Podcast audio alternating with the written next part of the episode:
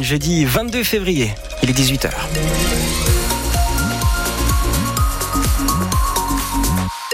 Les infos tout de suite avec euh, vous, Marie Marty-Rossian. Bonjour Marie. Bonjour, bonjour à tous. Qu'est-ce que ça donne pour le temps pour ce soir? Une fin d'après-midi sous les nuages en Auvergne, quelques averses de passage par moment ce jeudi d'après-midi, on y revient dans un instant. Il était en cavale depuis maintenant trois mois. Un homme de 25 ans qui a été arrêté avant-hier à Puy-Guillaume par la police judiciaire. Il avait été condamné à Lyon à 18 ans de prison après avoir participé à l'exécution d'un délinquant clermontois. C'était fin 2021. Olivier Vidal, c'est donc euh, une belle prise hein, pour les policiers. ce sont les hommes de la division de la criminalité organisée et spécialisée du Puy-de-Dôme qui ont procédé à l'interpellation mardi. La police avait été alertée par les services municipaux de la commune de Puy-Guillaume. Les agents avaient des doutes sur cet individu qui s'était rendu dans leur mairie afin d'obtenir un passeport sous une fausse identité. Mohamed Brahim a été interpellé sans difficulté après donc trois mois de cavale.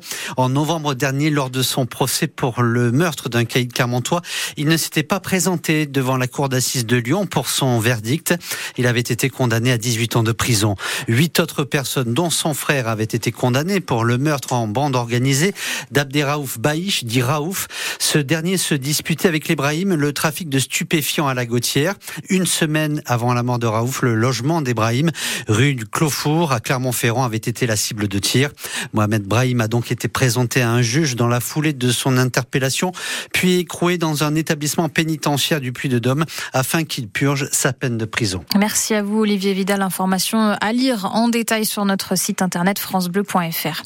Deux personnes blessées, dont l'une par balle hier euh, en fin d'après-midi. Ça s'est passé au nord de Clermont, euh, dans le quartier de Croix-de-Néra, au cours d'une rixe qui a opposé trois individus. Enfin, toutes les précisions à lire euh, aussi sur francebleu.fr. Et puis un accident grave cet après-midi également à Clermont. Une femme d'environ 70 ans a été renversée par une voiture au boulevard Clémentel.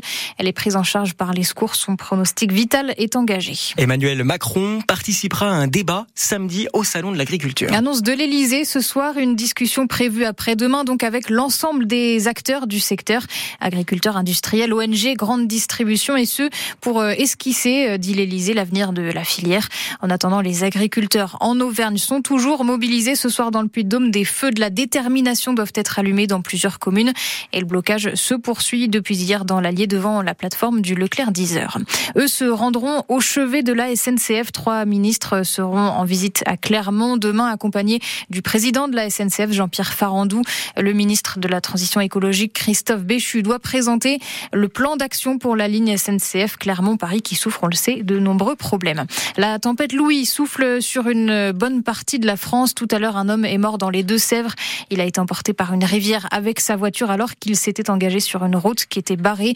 Chez nous, ça souffle un peu moins, mais le vent est tout de même bien présent. Le Puy-Dôme, l'Allier et le Cantal sont en vigilance jaune pour euh, vent violent. On fait le point complet sur vos conditions météo à la fin de ce journal. À 150 jours des Jeux Olympiques de Paris, le futur champion olympique de saut à la se trouve probablement à Clermont aujourd'hui. Oui, à la Maison des Sports où se déroule ce soir le All-Star Perche, 9e édition de la compétition organisée par euh, Renaud Lavillenie.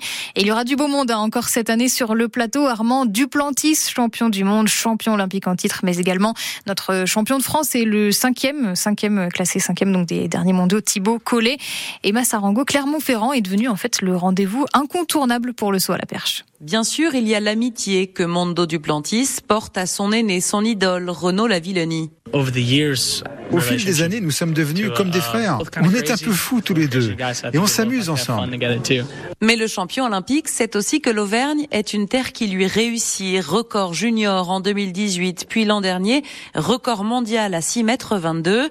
La maison des sports de Clermont-Ferrand est effectivement une machine à performance, confirme le français Thibaut Collet. C'est sûr que c'est un endroit où il faut pas manquer l'invitation parce que c'est une des compètes avec les meilleures conditions possibles. Les sautoirs, les pistes, on a de la musique pour sauter. Il y a rien qui est laissé au hasard. Grâce aussi à un public de connaisseurs, apprécie la française Margot Chevrier, tout juste sacrée pour la troisième fois championne de France en salle. On a un public qui vient exclusivement pour voir de la perche et on saute un athlète après l'autre. On a 5000 personnes qui sont uniquement là pour ton saut.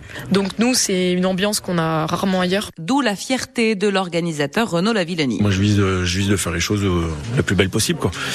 Donc ça Ça me permet de moi aussi de me conforter dans les choix que j'ai pu faire, dans, dans tout ce que j'ai pu mettre en place. Renaud Lavillenie sur le banc cette année encore, avant une reprise espérée dans un mois. Le All-Star Perche, c'est ce soir donc à la Maison des Sports de Clermont. Les portes ouvrent dans 30 petites minutes avant le début de la compétition à partir de 20h. Puis un petit mot de football et le Clermont Foot reçoit, on le sait, l'Olympique de Marseille euh, samedi 2 mars dans une semaine et on vient de l'apprendre, les supporters de l'OM seront interdits de circuler et de stationner dans un périmètre euh, situé euh, autour du stade dans le nord de Clermont. Donc ce, samedi prochain, interdiction aussi pour eux d'accéder au centre-ville, un arrêt préfectoral et ce pour éviter les potentielles dégradations occasionnées par certains supporters marseillais.